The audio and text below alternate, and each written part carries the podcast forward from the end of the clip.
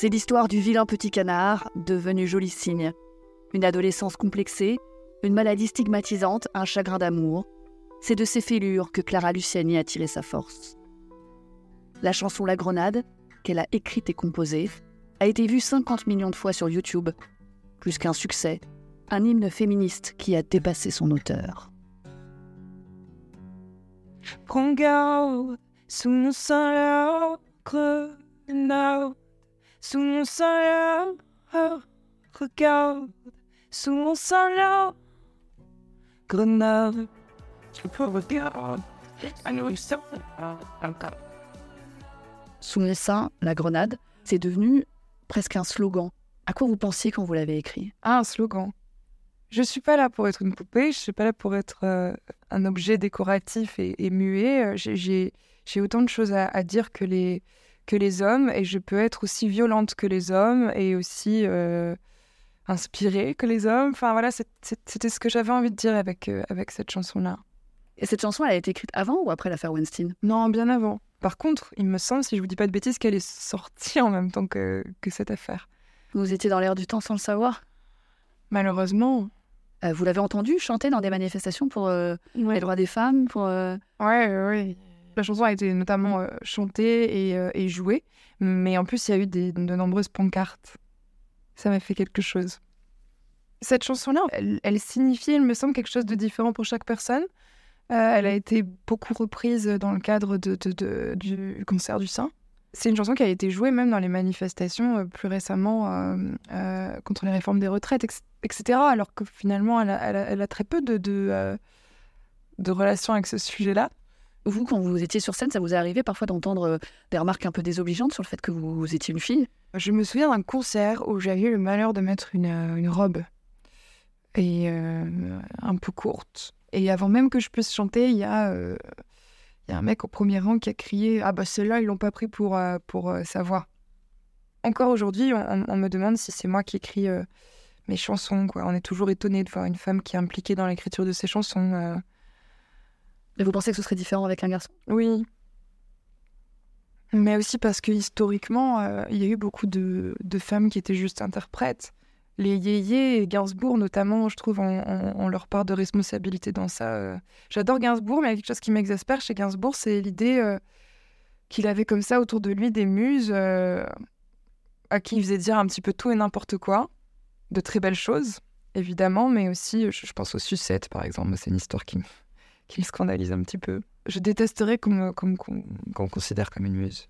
Aujourd'hui, on vous reconnaît pour euh, votre voix très grave, pour une silhouette aussi, vous êtes assez grande. Vous mesuriez combien à 10, 11 ans? 11 ans, euh, 11 ans, je faisais 1m76. Ce qui est pénible, c'est que quand on est grand euh, vite, en fait, les gens s'imaginent qu'on a euh, plus que l'âge qu'on a réellement. Et donc, ils nous traitent euh, différemment euh, des, des autres enfants. Et donc, j'ai l'impression que finalement, ce- cette taille a tué mon enfance, quoi. Ou l'a écourtée, du moins. Ça, c'est chiant.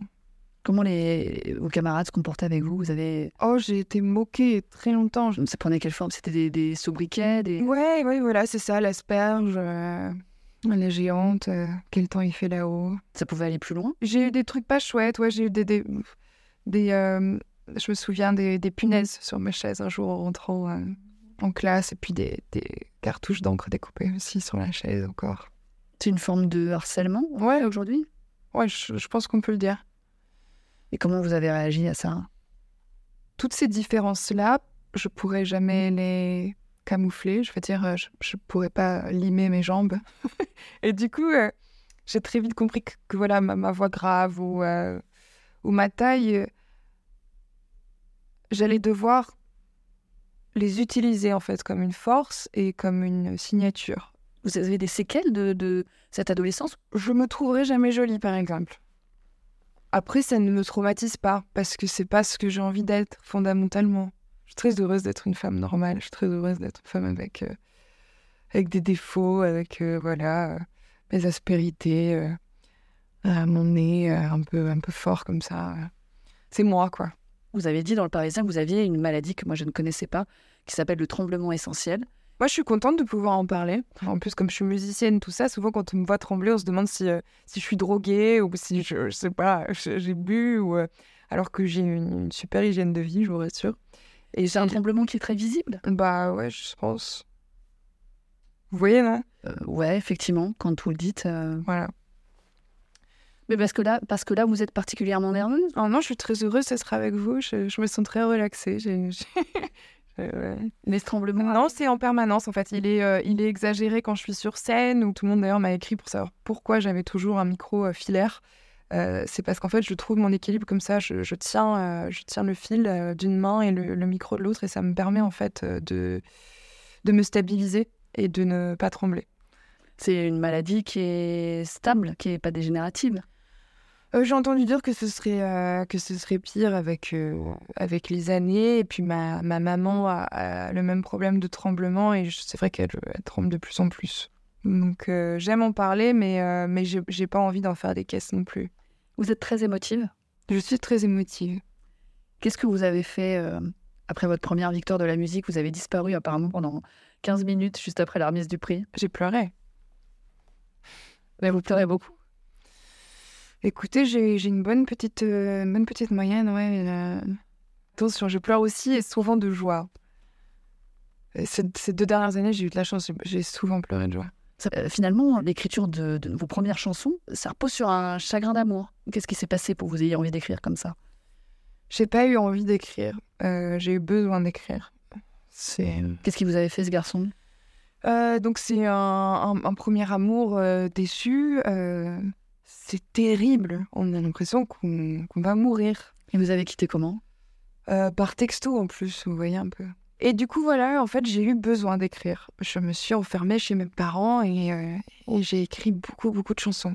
C'était tellement pur parce que c'était écrit pour moi, pour me sauver, sans aucune intention de le montrer à qui que ce soit.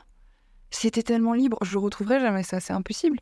Parce que du coup, est-ce que vous êtes condamné à, à être malheureuse en amour pour euh, avoir l'inspiration? On verra.